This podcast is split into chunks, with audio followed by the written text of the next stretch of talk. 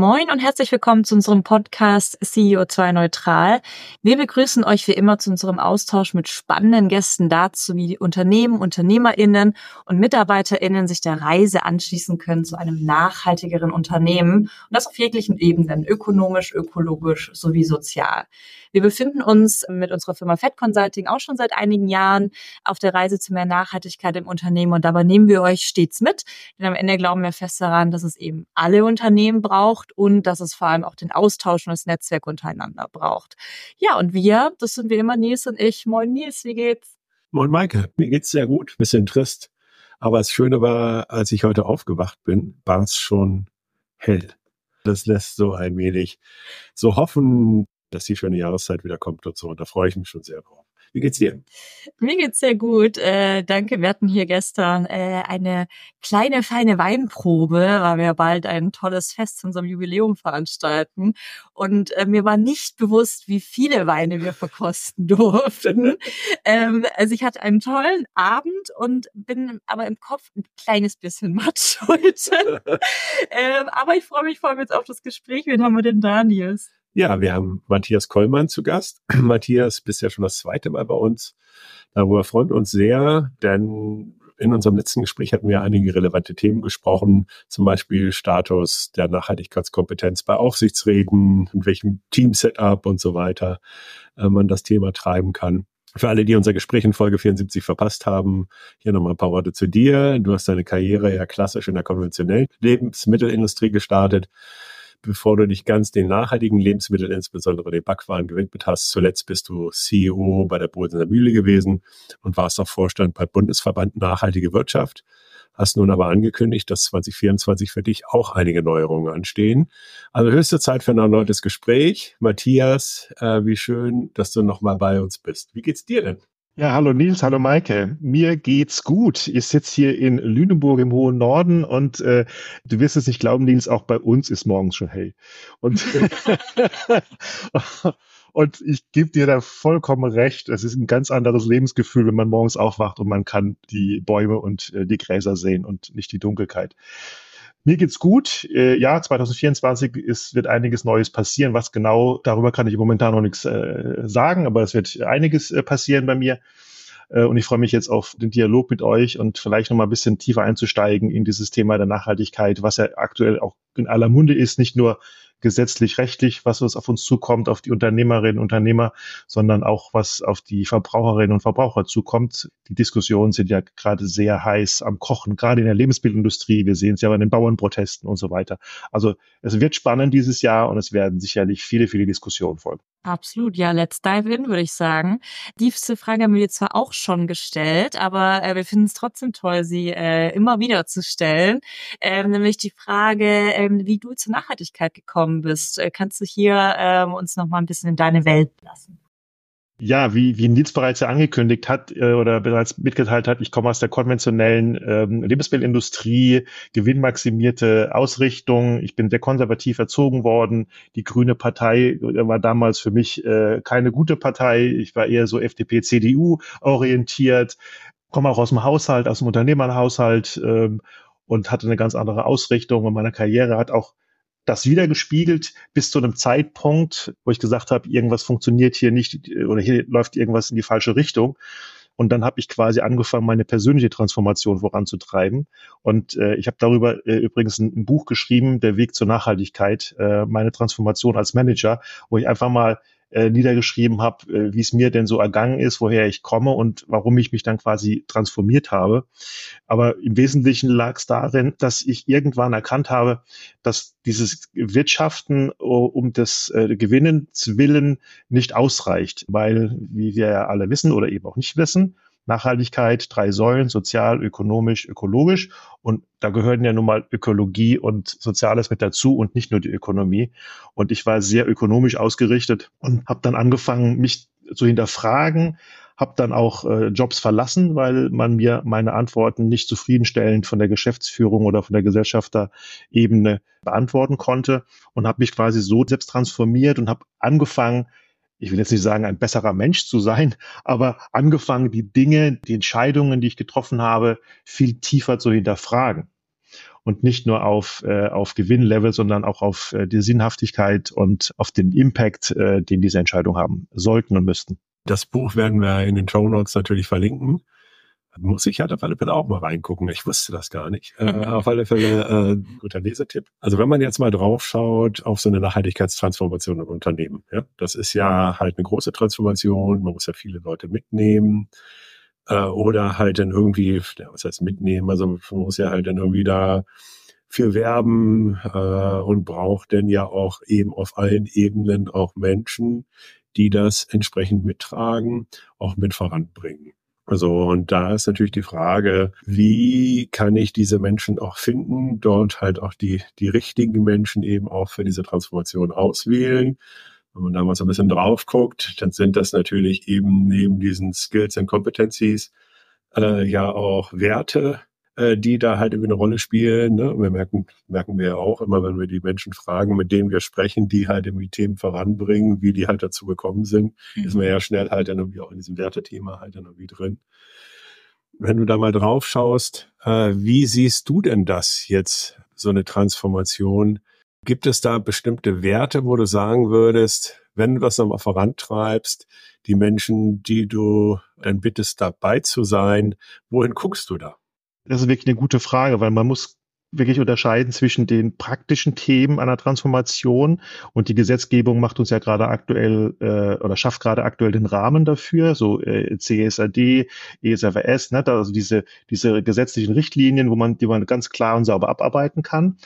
Das kann, wenn ich jetzt keine Werte empfinden habe, kann das eigentlich jeder x-beliebige Mensch tun, weil ich weil ich einfach einen Prozess umsetzen muss. Nur für mich ist da, stellt sich da eine ganz, aber noch eine ganz andere Frage, nämlich die Frage zwischen Ethik und Moral. Also ich habe auf der einen Seite natürlich eine gewisse Ethik, also ich weiß, was gut ist und was schlecht ist. Das kann ich, habe ich ein Verständnis für. Aber dann kommt nochmal die Moral dazu, ob das dann wirklich, also in meinem tieferen Inneren, ob das wirklich das Passende ist und das, das Richtige ist. Also ich mache mach so an einem Beispiel fest, wenn der Lehrer zu mir sagt oder zu dem Kind sagt, man nimmt den anderen Kindern das Essen nicht weg oder das nimmt das Mittagessen nicht weg. Dann ist es ethisch erstmal okay. Da verstehe ich das. Jetzt hast du aber ein Kind, was von zu Hause kein Essen mitbekommt und dieses Kind nimmt dem anderen Kind das Essen weg.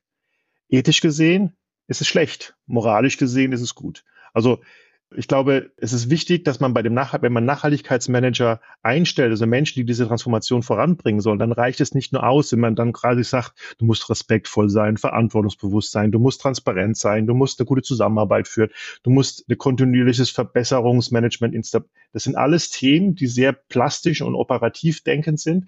Aber man sollte bei Nachhaltigkeitsmanager auch die Ethik und die Moral ein bisschen hinterfragen, weil weil nur wenn dieser Mensch, der dort sitzt und diese Transformation vorantreiben soll, wenn der selbst moralisch und ethisch ein, gute, ein gutes Mindset hat, dann kann dieser Transformationsprozess auch gelingen, weil die gesamte Organisation eines Unternehmens und je größer die Organisation ja ist, desto schwieriger wird's.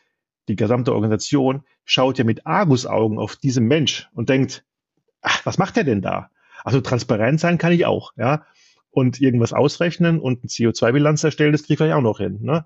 Aber mit welcher Moral, mit welcher Ethik, mit welcher Einstellung geht er an die Sachen ran und wie kommuniziert er es und wie lebt er es auch selbst vor? Ja, das ist, glaube ich, das, das, das viel, das viel Wichtigere, äh, als dann zu sagen, okay, wir trennen jetzt den Müll und wir machen jetzt mal einen dreigeteilten Mülleimer in jedes Büro. Das reicht halt nicht aus, um die Transformation, das ist ein guter Schritt, keine Frage, aber es reicht nicht aus, um die Transformation voranzubringen.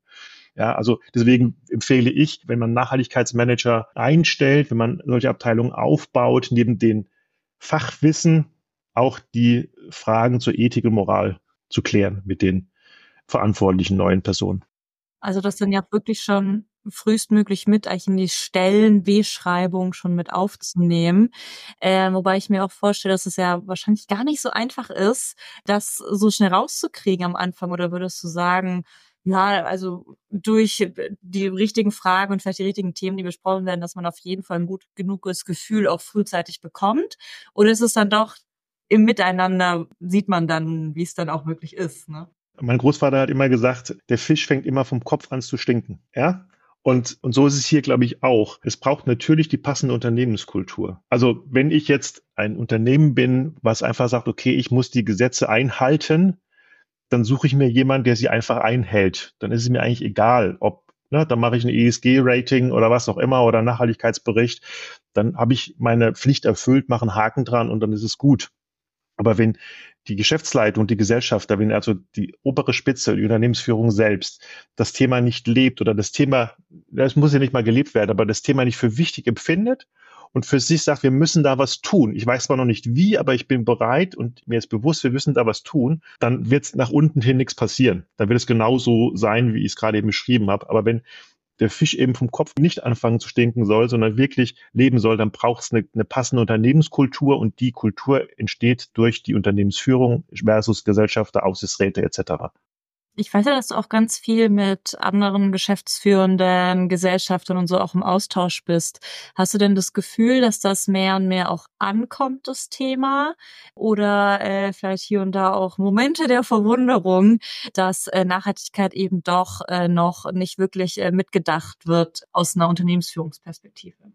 Also das ist, das ist eine gute Frage. Also meine, von, von der Wahrnehmung her habe ich gerade so das 50-50-Gefühl. Äh, also die Hälfte der Menschen, mit denen ich spreche, die sagen, ach, das ist doch alles Scheiß, brauche ich nicht. Das ist alles Regulatorik und Gesetze und äh, die fühlen sich komplett überfordert mit den ganzen Themen, die da gerade so am, am Diskutieren sind. Denen kostet es zu viel Geld, die haben so diesen Benefit nicht, aber ich investiere Geld, was kriege ich eigentlich dafür raus? Ja? Also dieses sind diese 50 Prozent und die andere Hälfte, Gott sei Dank, die sagt, ja, okay, ich weiß, es ist notwendig und ich habe auch den Wunsch daran zu arbeiten. Ich weiß noch nicht genau wie, aber ich habe den Wunsch daran zu arbeiten. Und die sehen den Vorteil, also die sehen den Vorteil von dieser Investition, von zeitlichen Ressourcen, von finanziellen Ressourcen, die sehen den Vorteil und sagen, das bringt uns weiter, das bringt uns also als Unternehmen weiter. Und die nutzen quasi die angeblich negativ erscheinende Regulatorik, die nutzen sie, um ihr Unternehmen nachhaltiger auszurichten und nicht nur in der Tat der Nachhaltigkeit, sondern wirklich auch, dass das Unternehmen auch langfristig bestehen bleibt. Nicht nur den besten möglichen Impact zu haben, sondern auch wirklich eine Langlebigkeit des Unternehmens und eine Daseinsberechtigung des Unternehmens hinzukriegen. Das ist das Gute. Und ich habe das Gefühl, dass immer mehr von diesen Verantwortlichen immer mehr davon quasi diese, dieses Mindset haben und die andere Meinung, dass es irgendwie blöd ist, immer weniger wird. Das finde ich, das ist so meine Wahrnehmung.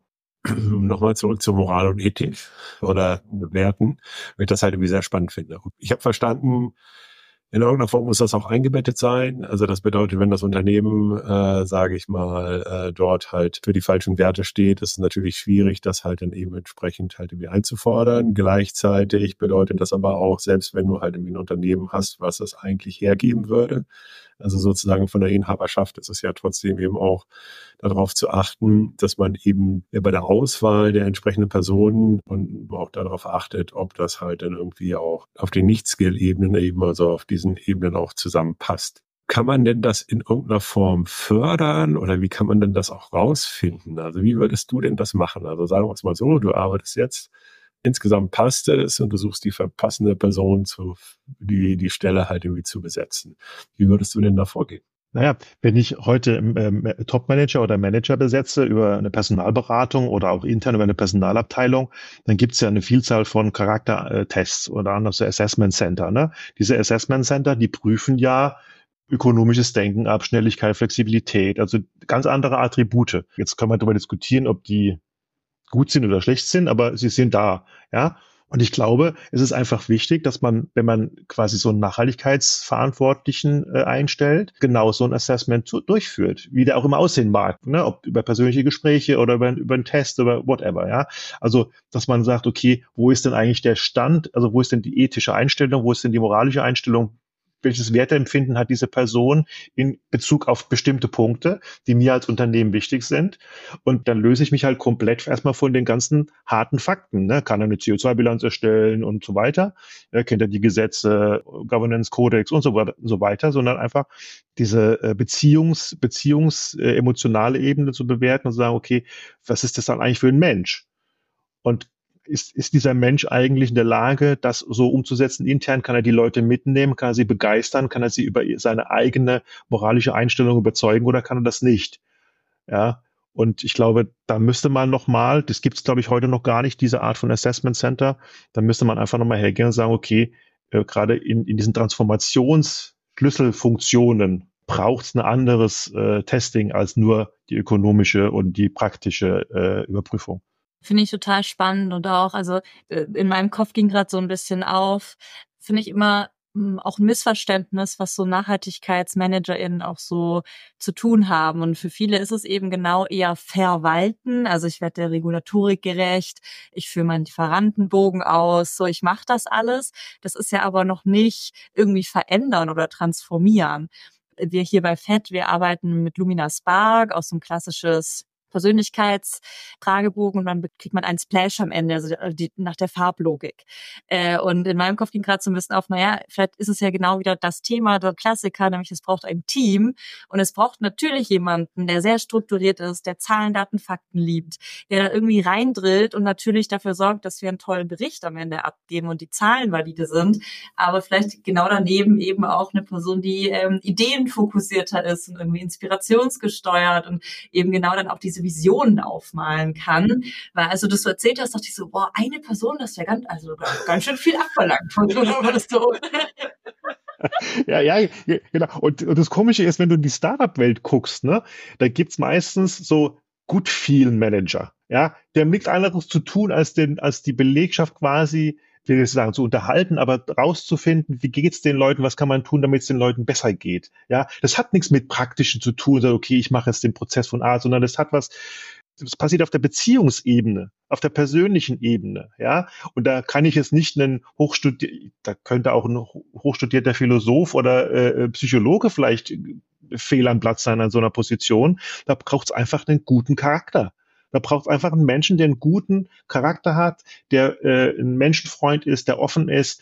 Den braucht es da, ob der dann vorher vielleicht ähm, irgendwo am Bank gearbeitet hat oder, oder woanders, ist ganz egal. Aber diese Einstellung, dieser Charakter, das ist dann dafür notwendig. Und ich glaube schon, dass es, dass es nicht nur eine Person sein kann. Also wenn du gerade diese Farbgruppierung ansprichst, ich weiß nicht, dieses Persönlichkeitsmodell, dieses Insights-Disk-Persönlichkeitsmodell, da gibt es ja verschiedene Charaktere. So ein blauer Charakter, der ist sehr zahlenaffin den kannst du da nicht hinstellen. Den kann, der kann einen Nachhaltigkeitsbericht erstellen, ja. Aber jetzt, jetzt stell den mal dahin und versuch den mal irgendwie zu vermitteln. Geht nicht. Da braucht er vielleicht eher so einen grünen Menschenfreund oder so einen gelben Visionär, der dann mit den Leuten ganz anderen reden kann. Deswegen trage ich es absolut mit. So eine Nachhaltigkeitstransformationsabteilung kann nicht nur aus einer Person bestehen. Das, das müssen, das müssen mehrere Personen sein mit mehreren oder verschiedenen Schwerpunkten. Wir hatten ja beim letzten Mal auch über das Thema Aufsichtsräte ges äh, gesprochen. Und da war ja noch wirklich, ich formuliere es mal so, Place for Improvement, ähm, was jetzt die Nachhaltigkeitsperspektive anbelangt. Ne, da hattest du erzählt, dass du halt wie auch gerade eine Ausbildung da gemacht hast zum Aufsichtsrat, finde ich auch übrigens auch ähm, weiterhin sehr spannend. Und ähm, da dann halt irgendwie festgestellt hattest, dass eigentlich das Thema Sustainability äh, gar nicht Teil auch dieser Ausbildung war. Hast du da ein Update? Wie sieht das aktuell aus deiner Sicht aus? Kommen da mehr Impulse halt irgendwie aus dieser Aussichtsrat-Ecke oder äh, hast du das Gefühl, dass das halt weiterhin äh, noch steckt? Also ich erkenne langse, leise und langsame positive Veränderungen. Also auch bei der Ausbildung, die ich gemacht habe, ist mittlerweile ein Modul ergänzt worden um das Thema der Nachhaltigkeit in Aufsichtsräten. Das ist schon mal ein guter Anfang. Aber da ist noch so viel Luft nach oben. Da ist wirklich noch so, so, so viel Luft nach oben, weil wenn es dann wirklich darum geht, in die Umsetzung zu gehen, als arbeitender und schaffender Aufsichts- oder Beirat, dann vergessen meist die meisten dieses Thema der Transformation und der Nachhaltigkeit. Das fängt schon damit an, wenn es darum geht, einen Vorstand, ähm, einen neuen Vorstand einzustellen und äh, nicht nur Kennzahlen der Gewinn, der Gewinne oder EBIT äh, oder EBITDale äh, einzuführen, sondern eben auch nach Nachhaltigkeitszielen den Vorstand zu bezahlen. Da fangen dann die meisten an, die Diskussion abzubrechen, weil sie eigentlich in der Tiefe der Thematik stecken und auch die ganze Regulatorik, die jetzt mit, mit dem ESG-Rating, mit dem ESG-Monitoring kommt, viele ganz weit weg sind von, von dem, was da eigentlich zu wissen ist. Und ich kann wirklich nur ganz, ganz dringendst empfehlen, weil, und es ist wichtig zu wissen, die Aufsichtsräte werden mit ihrer Arbeit als Aufsichtsrat in die Haftung genommen. Ja, also wenn die Gesetzgebung entsprechend, die hat ja jetzt gestartet, aber jetzt nach 2025 kommen noch andere Unternehmen mit dazu, die damit in diese, in die Gesetzgebung kommen. Wenn dort Beiräte und Aufsichtsräte sitzen, die keine Ahnung von diesem Thema haben und dort passiert ein Fehler, Und wenn es nur eine Reputationsproblematik des Unternehmens, weil es eben, keine Ahnung, Produkte aus Ländern kauft, die mit Kindern äh, arbeitet, dann sind die Beiräte und Abstrate mit in der Haftung. Das wissen viele gar nicht. Und da kann ich nur dringendst empfehlen, entweder mich dahingehend so schlau zu machen, dass ich das weiß. Ich bezweifle, dass das, äh, äh das wäre dann die eierlegende Wollmilchsau, das wäre dann der Wirtschaftsprüfer, der Digitalisierung kann, der Nachhaltigkeit kann, der Personal kann, der alles kann, sondern ich empfehle wirklich den Generalversammlungen oder den, den Gesellschafter- oder Aktionärsversammlungen zu empfehlen, eine Bedingung zu setzen, dass in Aufsichtsräten erfahrene Menschen sitzen, die dieses Thema Nachhaltigkeit können oder parallel dazu einen sogenannten ESG-Beirat einzuführen, der eben als Rat oder als Fachgruppe oder als Expertengruppe parallel zum Aufsichtsrat diese ESG-Themen vorantreibt. Ja, das reicht nicht aus, nur darüber zu sprechen, aber ich, ich, sehe halt im Moment noch keine so richtige, sichtbare, operative, spürbare Umsetzung. Ja, gerade wenn man auf die Rolle des Aufsichtsrats schaut und das Ganze, äh, du hattest es ja eben angesprochen, aus einer, einer Risikoperspektive betrachtet. Kosten, Risiko, Reputation, das sind ja halt eben die Themen, die natürlich über die Regulatorik reinkommen. Wenn ich jetzt aber auf der anderen Ecke, auf der Chancenecke halt schaue, äh, ist es ja eben auch wichtig, halt die Unternehmen entsprechend halt zu challengen, weil natürlich diese Nachhaltigkeitsthemen ja auch in irgendeiner Form die Zukunftsfähigkeit sichern. Ja? Also das ist ja eigentlich das zweite Thema, was ja ne, die beiden Aufgaben eines Vorstandes sind ja halt eben Zukunftsfähigkeit und natürlich die Aktionäre halt eben zu befriedigen oder halt einen guten Hebel zu halten wenn man halt diesen Zusammenhang ja, oder dieser Logik folgt, dass halt Zukunftsfähigkeit eben auch mit Nachhaltigkeit zu tun hat, weil das Thema immer wichtiger wird, ist es ja auch aus dieser Perspektive äh, notwendig, dort eben immer mal wieder zu hinterfragen, wie zukunftsfähig sind jetzt eigentlich die Entscheidungen und helfen mir die halt irgendwie perspektivisch in diesem äh, in diesem Rahmen, der ja dieses Thema Nachhaltigkeit äh, immer mehr berücksichtigen wird. Ja, also wenn man mal ein paar Jahre nach vorne schaut. Ne? Vollkommen richtig, aber Liz, wenn du dir mal die Agendas anguckst, der Aufsichtsratssitzungen, was da für Punkte draufstehen, ich habe jetzt noch nicht viele von denen gesehen. Ich kann jetzt sagen, dass ich jetzt vielleicht 100 gesehen habe von diesen Agenten. Da steht Nachhaltigkeit nicht aufgezählt. Also nachhaltige Themen stehen da gar nicht drauf.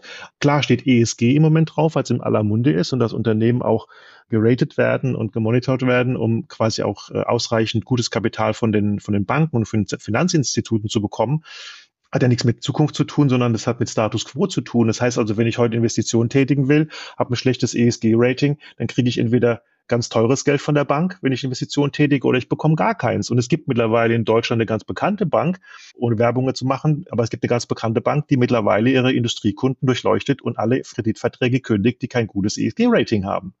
Ja, was auch sinnvoll ist, weil diesen Druck, du brauchst diesen Druck, damit diese Verantwortlichkeiten oder diese Verantwortlichen dann in, ins Arbeiten, ins Tun kommen.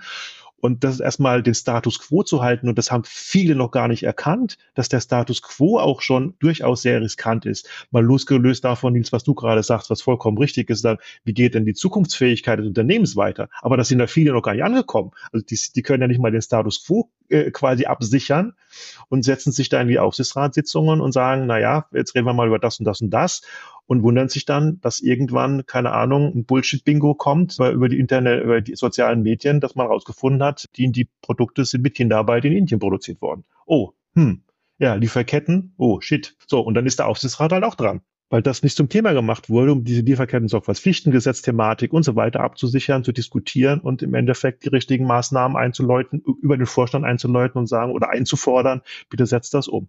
Und das, wenn ich das den Aufsichtsräten sehr große Unternehmen, wenn ich mit denen darüber spreche, dann denken die, wie, ich bin in der Haftung. Ja, nicht nur, dass das äh, Unternehmen äh, Gewinne macht, du bist auch in der Haftung, wenn die Reputationsschaden annehmen, äh, aufgrund von Nachhaltigkeitsproblematiken, die dann ans Tageslicht kommen. Oh, hm, ja, dann sollte man mal was tun, ne? Genau. da uns äh, sicher zahlreiche AufsichtsrätInnen hören, Was würdest du, wenn es da jetzt bei einer Person so, oh, oh, ich sollte was tun? Was würdest du denn empfehlen, womit man sich mal jetzt als allererstes auseinandersetzen sollte aus der Rolle heraus? Also wenn ich es selbst nicht weiß, also wenn ich selbst keine Ahnung darüber habe, aber ich muss, aber mir ist bewusst, ich muss was tun, dann holt euch bitte jemand an die Seite. Entweder in den Aufsichtsrat, das ist natürlich nicht immer möglich, das muss ja gewählt werden, aber dann richtet, und das ist die Empfehlung, dann richtet einen sogenannten ESG-Beirat oder ESG-Ausschuss ein. Ja, Und da kannst du ja Menschen reinsetzen, die Ahnung haben und die als beratende Funktion des Aufsichtsrates quasi die, die, die Themen thematisieren und priorisieren und sagen, okay, das sind jetzt wichtige Sachen, die müsst ihr diskutieren. Ich kann mir natürlich auch extrem teure Berater reinholen und kann sagen, okay, dann bezahle ich halt tausend von Euro und hole einen Berater rein, der das macht. Aber die beste Variante ist wirklich einen ESG-Beirat einzuführen, den, den ich mit Menschen besetze, wo ich sage, okay, die haben Ahnung, vielleicht auch von den Stakeholdern, aus den Stakeholdern heraus, die haben Ahnung und die beraten quasi den Aufsichtsrat in diesen Themen, bis ich dann wieder jemanden im Aufsichtsrat habe, der dann wirklich auch Ahnung davon hat und der dann diese Themen in den Aufsichtsratssitzungen thematisieren kann. Das kann ich nur wärmstens empfehlen.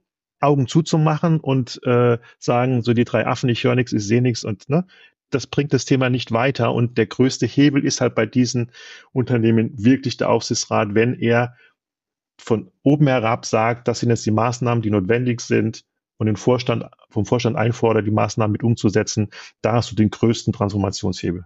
Darf ich noch eine Frage, weil du ganz schön, es sprengt ein bisschen äh, heute äh, den Talk, aber du hast ja auch eingehend nochmal auch die aktuellen Proteste angesprochen und äh, du kennst dich ja sehr gut aus, dadurch, dass du ja wirklich auch aus der Lebensmittelindustrie kommst aus deiner Sicht, also warum hat sich da so viel angestaut und hat das eben auch was mit nachhaltiger Transformation zu tun ähm, oder eben nicht?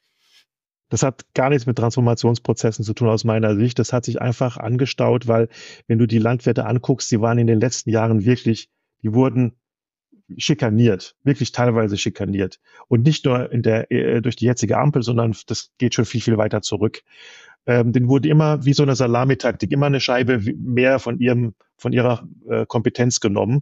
Und diese äh, Agrardieselförderung war jetzt wirklich nur der Funke auf, auf dem Fass, das das Ganze zum Explodieren gebracht hat, weil es dann einfach gut ist. Ich, ich kenne viele Landwirte, nicht nur Biolandwirte, sondern auch konventionelle, die wissen, dass sie sich transformieren müssen. Die wissen, dass sie was machen müssen. Denen ist es bewusst, ja, aber die fühlen sich alle allein gelassen. Und wir müssen eins akzeptieren, ein Landwirt lebt von der Frucht auf dem Feld. Und wenn ich die, wenn ich ihm die nehme, nehme ich ihm seine Existenzgrundlage. Also muss ich dann bitte ein bisschen wertschätzender mit dieser Branche umgehen und sie auf diese Reise mitnehmen. Aber sie haben halt in den letzten Jahren wirklich nur eine auf die Mütze bekommen. Und das hat halt, ist halt jetzt, das hat es fast zum Überlaufen gebracht. Und jetzt kommen dann diese, diese Bauernproteste und die haben ja auch irgendwie Erfolg, was ich jetzt persönlich nicht gut finde, wenn man auf einmal Gesetze wieder zurücknimmt, nur um Dinge zu heilen, sondern ich jetzt besser gefunden oder würde es besser finden, wenn man viel länger in den Austausch mit den Landwirten geht und sagt, okay, was können wir denn, was müssten wir denn machen, aber nicht einfach irgendwelche Gesetze zurücknimmt, damit ich die andere äh, Seite zufriedenstelle. Das ist, glaube ich, die falsche Lösung. Aber das ist auch aus meiner Sicht der Grund dieser, dieser Bauernproteste. Ja, vielen Dank. Zum Ende des Talks geben wir unserem Gast ja nochmal die Möglichkeit, einen Appell loszuwerden. Ein Appell habe ich, äh, mal ins Buch reinschauen. Kann ich nur unterstützen. Aber du hast bestimmt auch noch einen Appell, Matthias. Was möchtest du denn loswerden? Also ich habe mir, ich habe mir den mal aufgeschrieben, weil er ein bisschen länger ist, der Appell. Ich lese den jetzt mal vor. Selbstverantwortung ist unser Vorsatz für 2024. Als Manager und Führungskraft sollten wir durch Selbstreflexion und Offenheit für Veränderungen Nachhaltigkeit als Weg zum langfristigen Erfolg anerkennen nicht als Belastung und als Vorbild agieren, um Mitarbeiter zu fördern und transformative, nachhaltige Ziele zu setzen. Das ist mein Appell für die Hörer und Hörerinnen, die diesen Podcast hören. Wow, Matthias, vielen lieben Dank. Das war ein sehr kurzweiliges Gespräch. Ich habe das Gefühl, wir können noch äh, drei Stunden weiterreden. Äh, vielen lieben Dank und ich würde sagen, äh, auf jeden Fall dieses Jahr nochmal, ähm, da hier ein Jahr der Veränderung auch ansteht. Äh, glaube ich, interessiert uns auf jeden Fall und ich glaube auch die HörerInnen, wie es mit äh, dir auch noch so weitergeht. Erstmal danke für die Einblicke und für den sehr, sehr, sehr, sehr inspirierenden Talk. Vielen Dank. Vielen lieben Dank euch. Maike und Nils. Danke euch.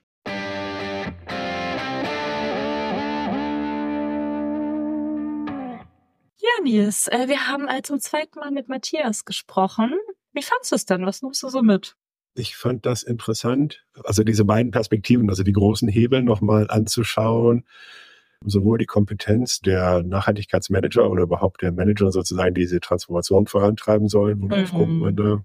also da eben auch nochmal auf weitere Themen neben den Skills zu schauen, fand ich wirklich interessant. Und gleichzeitig finde ich natürlich diese Rolle der Aufsichtsräte halt total interessant, weil die natürlich eben schon dort entsprechend auch den Fokus setzen können mhm. auf diese Thematik. Und äh, insofern finde ich es total spannend, da zu schauen, okay, was passiert denn da eigentlich?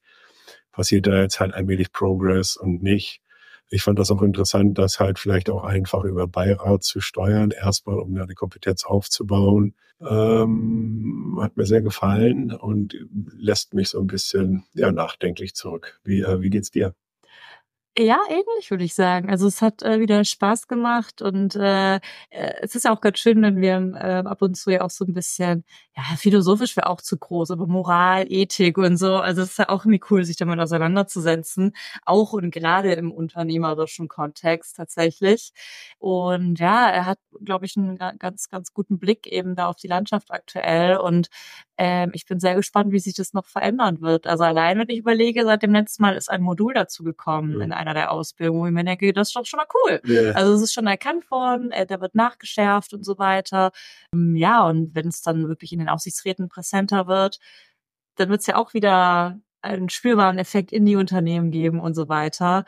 Total interessant. Ja, ich gehe auf jeden Fall mit ganz viel Ideen im Kopf äh, und nicht nur das, auch immer noch ein bisschen Kopfweh aus dem Kopf.